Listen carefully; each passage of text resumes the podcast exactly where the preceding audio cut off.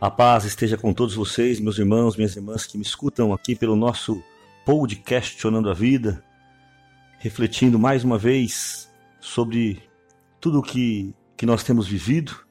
Esse é o nosso convite e esse é o nosso 13 terceiro episódio. E nesse episódio o convite é para refletir sobre três chamados, três convites que foram feitos para todos nós através da palavra de Deus. E eu quero fazer esta reflexão, desse chamado, deste convite junto com você. O primeiro convite, que está também na primeira pregação de João Batista, está lá em Mateus, no capítulo 3, versículo 1 e 2. Naqueles dias, João apareceu no deserto, pregando e dizendo: Arrependei-vos, porque está próximo o reino dos céus. Algumas Bíblias vai trazer a tradução fazei penitência. primeira pregação de João Batista, na verdade, é um convite. O reino de Deus está chegando, o reino dos céus está próximo. E se você quiser entrar nele, é preciso arrepender-se. Este é o convite de João Batista. O segundo convite é feito pelo próprio Jesus, um capítulo depois. Mateus capítulo 4, também na sua primeira pregação. Primeira pregação. Jesus é, nos fala em Mateus 4,17: Desde então Jesus começou a pregar: Arrependei-vos, pois o reino dos céus está próximo. Parece até que foi o Ctrl C, Ctrl V, né? Copia e cola. João Batista, arrependei-vos, está próximo o reino dos céus. Jesus, primeira pregação: arrependei-vos, está próximo o reino dos céus. E se você já quiser ouvir a terceira pregação, o terceiro convite, o terceiro chamado, eu vou te falar então da primeira pregação também do apóstolo Pedro.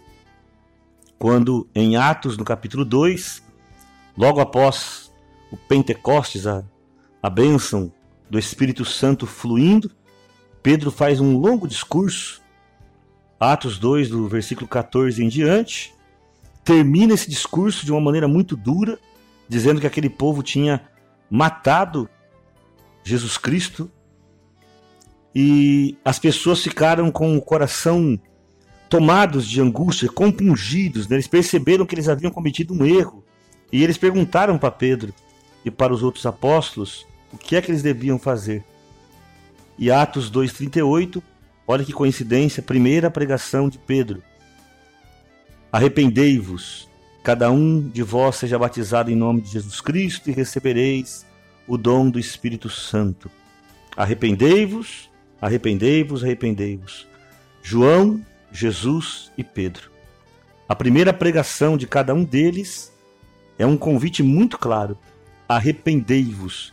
E se você um dia te, é, tiver a curiosidade de pesquisar a palavra que eles usam é a mesma, metanoia.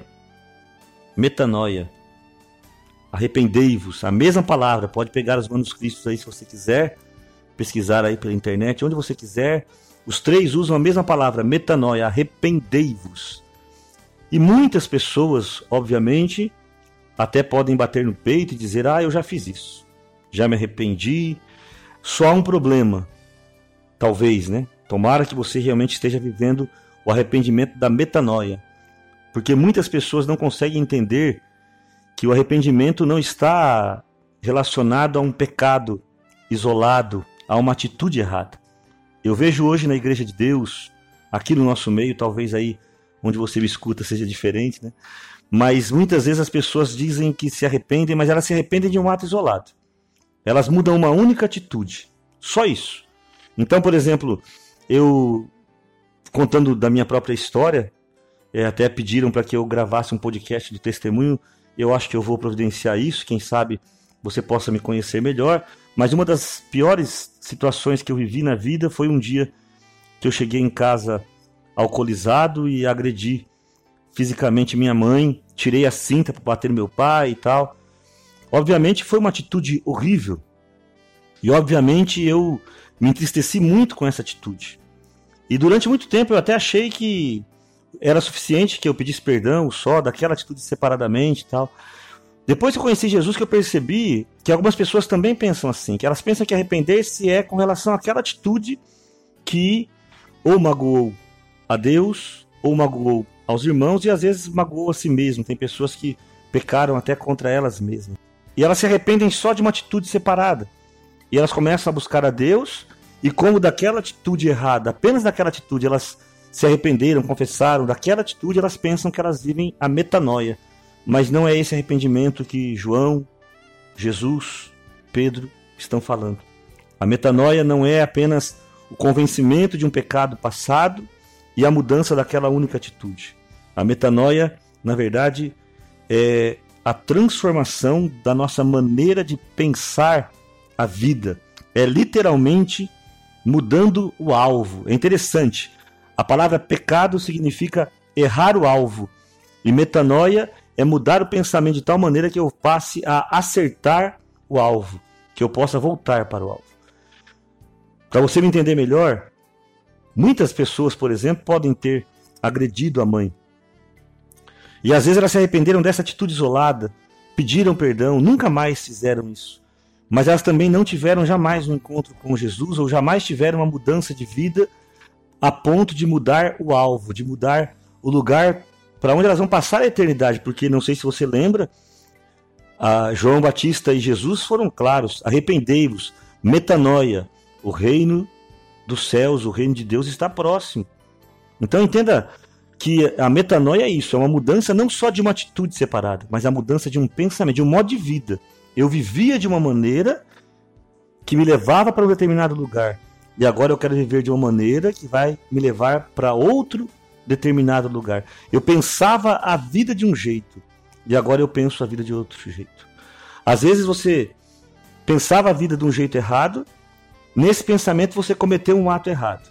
Aí você muda aquele ato, mas o teu pensamento, o teu pensamento, a tua direção continua sendo a direção errada. Entenda, sempre é melhor, nem que seja mudar apenas uma atitude. Mas será que isso vai realmente nos levar para a eternidade? O pensamento nosso aqui é mais profundo. É pod questionando a vida, e nesse podcast específico é pod questionando a vida eterna. Vamos aumentar o nome, né? Eterna. Eterna. Entende? Por exemplo, vou dar mais um exemplo do, da minha vida. Eu sou um ex-alcoólatra. Graças a Deus me libertei do alcoolismo há muito tempo do vício. E muitas pessoas podem se libertar do alcoolismo e nem por isso vão ganhar o céu, ou se libertar de qualquer outro vício. Entende, entende o que eu estou dizendo? Às vezes eu largo aquele vício, me convenço daquele vício está errado, que ele está destruindo a minha vida, largo daquele vício, melhora a minha vida. Mas os meus pensamentos continuam sendo os mesmos. Eu não tive uma metanoia, um arrependimento no sentido mais profundo da palavra ou na etimologia da palavra, na origem da palavra. O convite deste podcast é isso. Ouvir esses esses convites, três convites, três pessoas diferentes dizendo a mesma coisa. E preste atenção em quem são essas pessoas.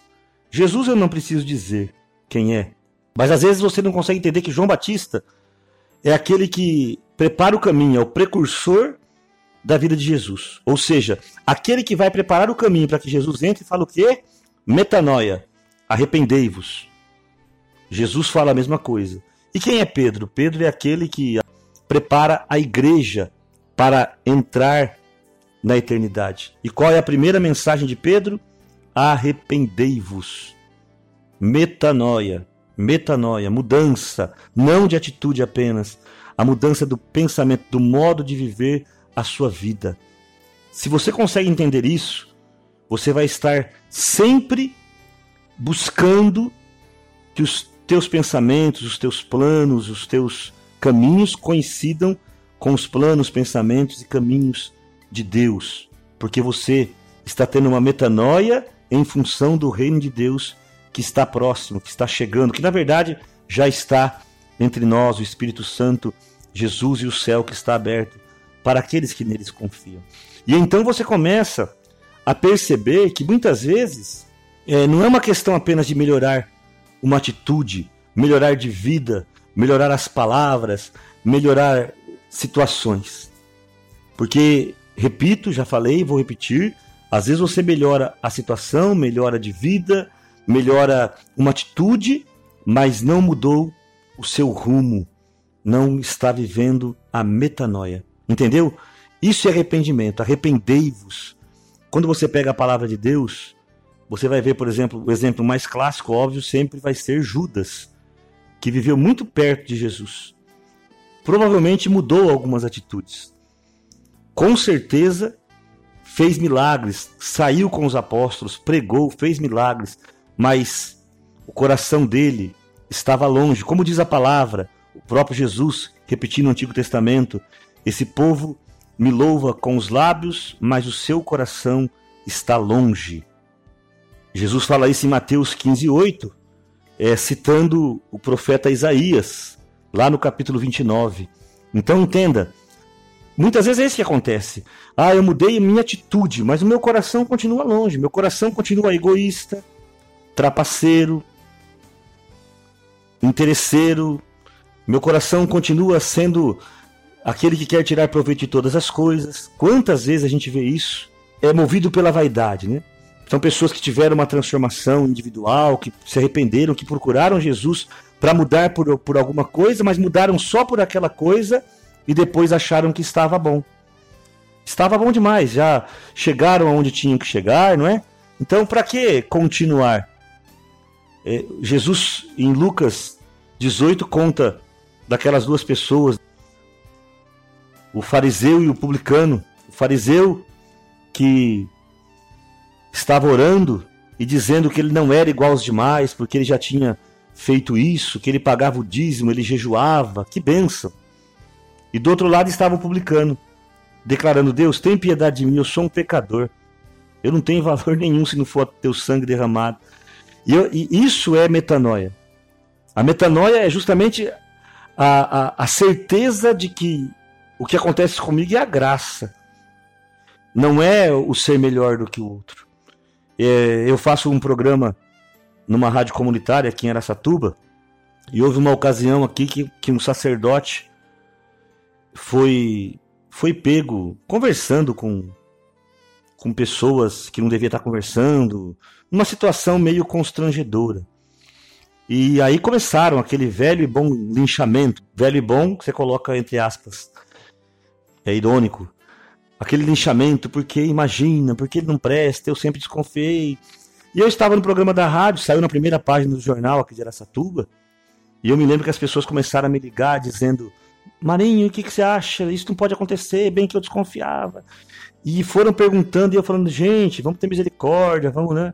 Vamos olhar para nós. E de repente é, eu peguei o microfone, entrei no ar e falei: é, eu queria dizer para todos que o que aconteceu com o padre é muito triste e que há uma diferença muito grande entre eu e este padre. Todos pensaram, acredito eu, aqui eu abro um parêntese, pensaram que eu ia dizer que ele era pecador e eu era santo, que eu me cuidava e ele não, que ele era sei lá o quê. E aí eu falei, né, que havia uma diferença muito grande entre eu e esse padre. É que os pecados dele estavam descobertos e os meus estavam encobertos. Meu amigo, pensa num silêncio Aquele que não tem pecado que atire a primeira pedra. Pensa num silêncio. Meu irmão, minha irmã, eu não conheço você, mas eu me conheço. Eu tenho os pecados iguais os desse padre? Não. Os pecados dele são de um jeito, os meus são de outro.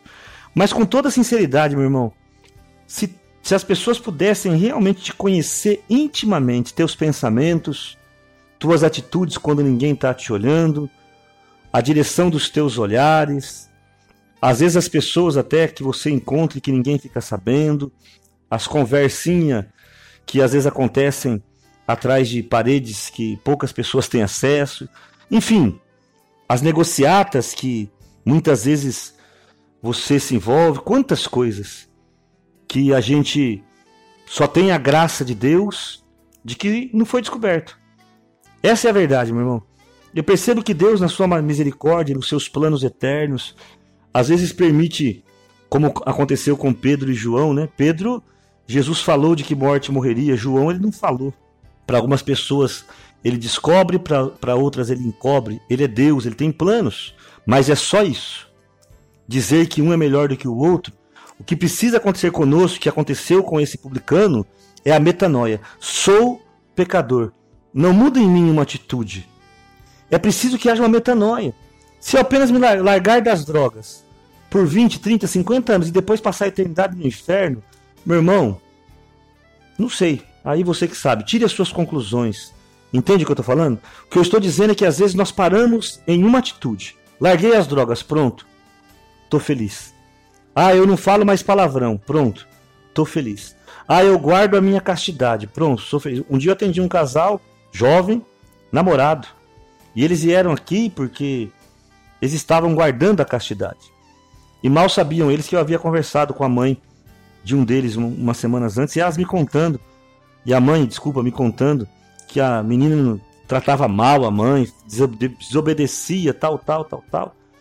Olha que coisa interessante, a preocupação deles era guardar a castidade no sentido de não ter relação no sexo.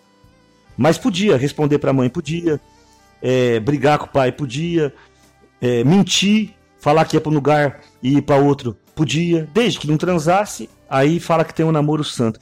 Meu irmão, será que é isso mesmo? Será que só um aspecto da vida é, é o arrependimento verdadeiro? Não, meu irmão. Sinto muito. Se a Bíblia estiver correta da maneira que eu tenho lido, e aquilo que a igreja prega, que os profetas do Antigo Testamento pregam, que Jesus pregou, é necessário servi-lo com toda a nossa alma, com todo o nosso coração, com todo o nosso entendimento. Metanoia. Eu preciso mudar o rumo, a direção da minha vida. Eu espero que você consiga entender que este podcast é para que você possa refletir se você está estacionado em uma mudança que você teve. Eu bebi e não bebo mais. Pronto, agora eu posso continuar tratando minha mulher, minha mãe, meu marido, meu filho do jeito que eu tratava antes, não tem problema. Ah, eu antes mentia, agora não minto mais. Mas, no entanto, continuo sendo arrogante, malicioso. Entende o que eu estou falando? Nós estacionamos em cima, às vezes, de um testemunho isolado. Eu conheço pessoas que tem um único testemunho na vida. E isso para mim tá bom. Só isso aqui tá bom. E às vezes não percebem quando Jesus fala, já falei desse trecho, Mateus 7, eu não conheço vocês. Nós pregamos em teu nome, fizemos milagre, eu não conheço vocês. O que nós precisamos é viver essa metanoia. Esse podcast está sendo gravado no início da quaresma deste ano de 2020. Que tempo bom para iniciar uma metanoia acabar com essa história de nervosinho, acabar com essa história de que eu nasci assim, a famosa síndrome de Gabriela, eu nasci assim, vou ser sempre assim, vou morrer assim, ah, eu sou assim mesmo. Acabar com essa história de que, como eu já me libertei de um determinado vício, então eu sou melhor do que os outros e agora posso exigir. Acabar com essas histórias que muitas vezes são um testemunho, são uma mudança, mas podem não ser a metanoia, podem não ter me mudado para o alvo, para o lugar correto, para a, a, a eternidade, para o céu. Arrependei-vos, o reino de Deus está próximo. Metanoia não é mudar uma atitude, não é ter apenas um testemunho isolado, não é apenas a libertação de um pecado, não é apenas a tristeza de um passado ruim, não. É a mudança do rumo, é a mudança do pensamento. Metanoia. Arrependei-vos, arrependei-vos, arrependei-vos.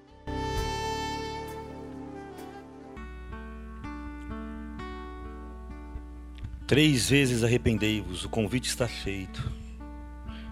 Metanoia. Muda o jeito que você pensa a vida, muda o jeito que você está pensando a tua história. Há uma situação, uma historinha que eu quero contar para vocês de uma fábrica muito grande, cheia de funcionários, e um dia saiu uma confusão num setor que envolveu vários funcionários que estavam lá, brigaram, e ali eles foram para uma reunião com o chefe. O chefe é uma pessoa que procurava escutá-lo sempre e perguntou o que tinha acontecido. E um falou, o outro falou, e o chefe já conhecia algumas histórias, sabia que havia ali alguns envolvidos com droga, outros que tinham comportamento violento. Alguns estavam passando por uma difícil situação na sua casa, enfim. Ele sabia. E ele então falou para aquele para aquele pessoal todo daquela sessão, daquele setor, que ele ia dar uma chance para que eles mudassem, para que eles tivessem um outro tipo de comportamento, para que essas coisas não acontecessem mais. E cada um foi viver a sua vida, foi para sua casa.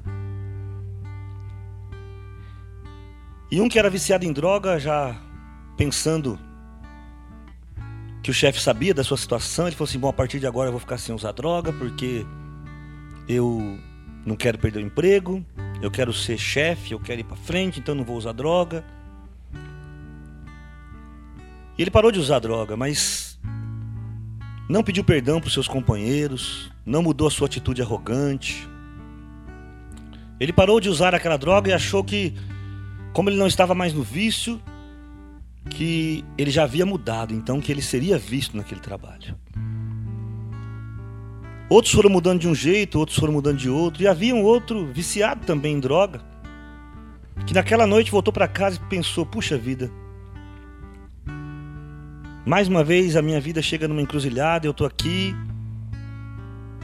eu preciso mudar de vida. Procurou sua família, pediu perdão, pediu ajuda, começou a lutar contra o vício, chegou no trabalho no outro dia, procurou os companheiros, pediu ajuda, pediu perdão, perdoou quem ele tinha para perdoar. E começou a viver uma vida diferente, começou a buscar não apenas a libertação de um vício, mas ele começou a buscar uma mudança de comportamento. E ele pensava com ele mesmo que se ele largasse das drogas apenas, ele poderia ser um homem melhor, mas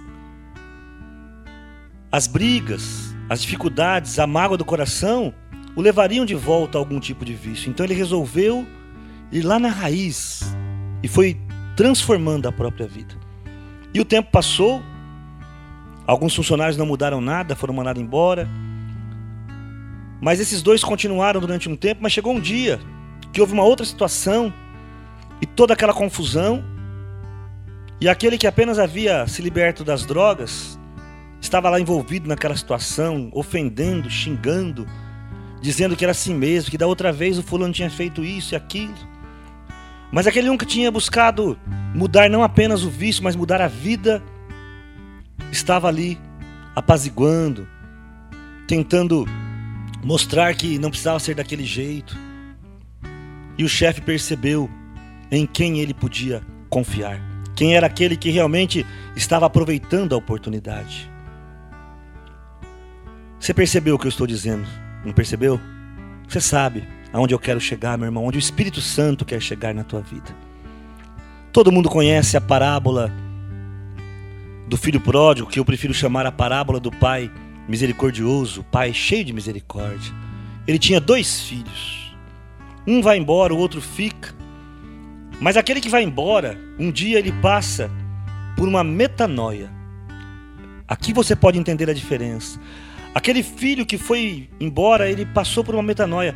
Ele apenas não se arrependeu de ter ido embora. Ele mudou o jeito que ele pensava a vida. De repente ele percebeu: meu pai não trata nenhum escravo desse jeito aqui. Isso aqui não é vida. Existe uma vida diferente. E eu vou voltar para aquela vida, nem que seja como escravo. E ele voltou.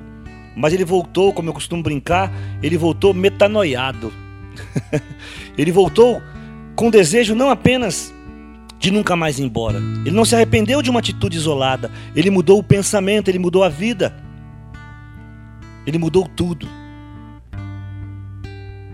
Ele foi para casa e você sabe como o pai o recebeu, festa, mas havia um filho que tinha ficado. O problema do filho que fica, meu irmão, sabe qual é? Ele estava apenas no interesse. Ele se julgava melhor do que o irmão dele. Ele achava que, como ele não tinha errado naquele ponto, ele era certo em tudo. Meu irmão, minha irmã, olha para você, olha para mim, olha para nós todos. Deus tenha misericórdia e nos mostre que às vezes pensamos que, por não termos cometido um determinado pecado, nós somos melhores do que os outros. Nós somos pessoas é, VIPs diante de Deus, né? Como se Deus tivesse uma área isolada, como acontece nos bailes, é, para as pessoas importantes, né? VIP é Very Important Persona ou Very Important People. Pessoa importante.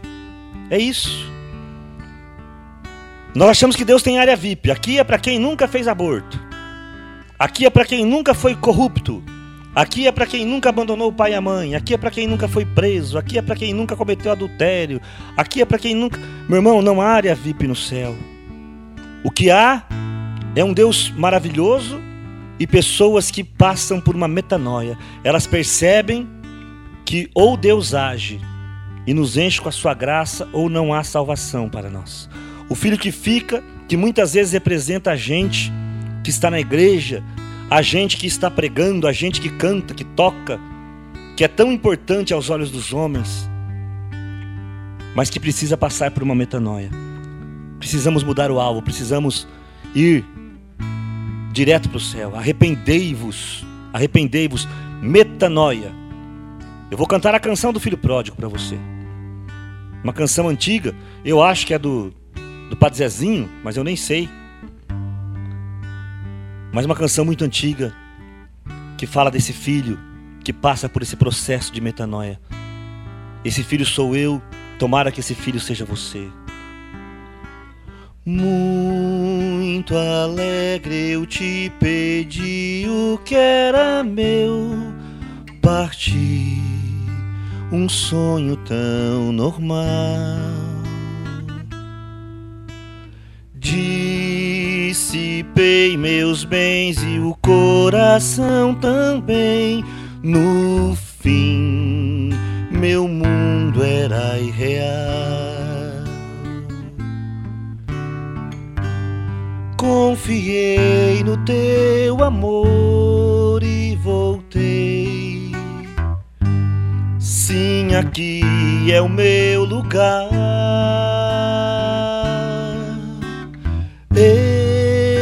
gastei teus bens, ó Pai, e te dou este pranto em minhas mãos.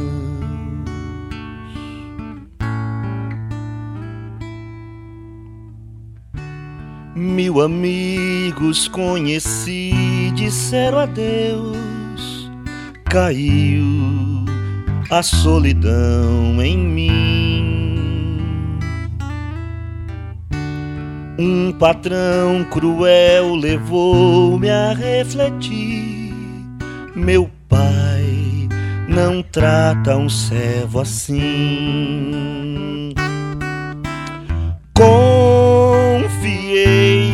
Teu amor e voltei.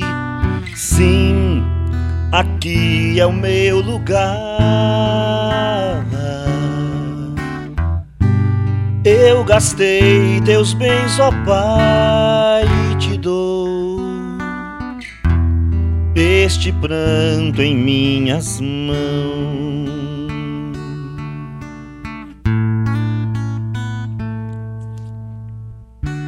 Nem deixaste-me falar da ingratidão. Morreu no abraço mal que eu fiz. Festa, roupa nova, anel, sandália aos pés. Voltei, agora eu sou feliz.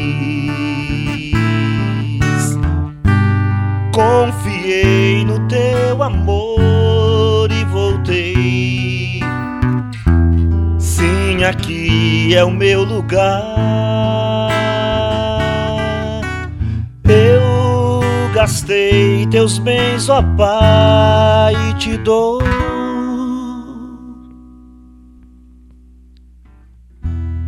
Este pranto,